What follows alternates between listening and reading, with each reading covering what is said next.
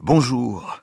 À quoi servent les artistes dans ce monde qui préfère les chiffres aux lettres et dont la folie des chiffres menace de nous faire chavirer dans le chaos?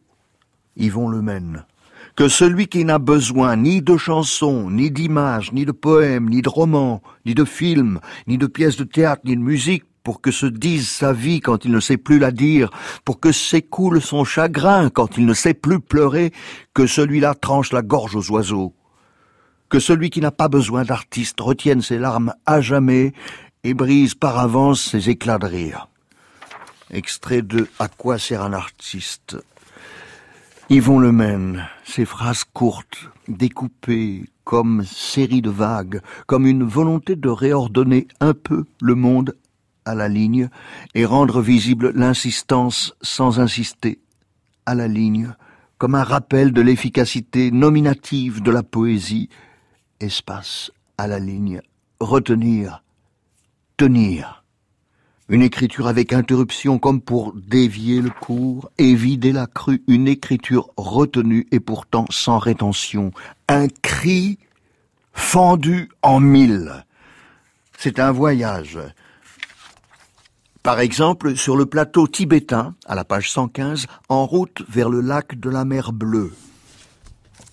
Grâce à la lenteur du quart, j'ai vu, sur le bord de la côte, une tranche de pastèque, avec encore des traces de dents au cœur du fruit. J'ai vu, au loin de l'herbe, disparaître un mulot, par un trou, clair, comme une lucarne, percé dans le paysage qui recouvre ce monde comme un toit ou au bord du fleuve jaune, page 123.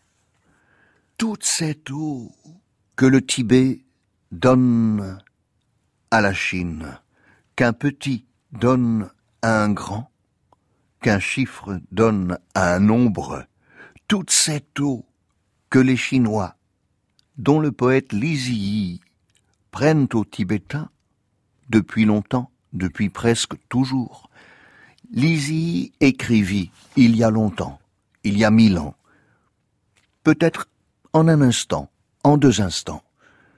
J'habite à la source du Yangtze, toi à son embouchure, et pourtant chaque jour nous buvons la même eau.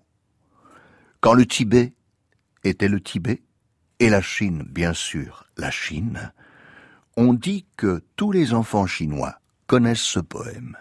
Sans doute devraient-ils l'apprendre à leurs parents qui ont oublié de remercier ceux qui partagent leur richesse, dite naturelle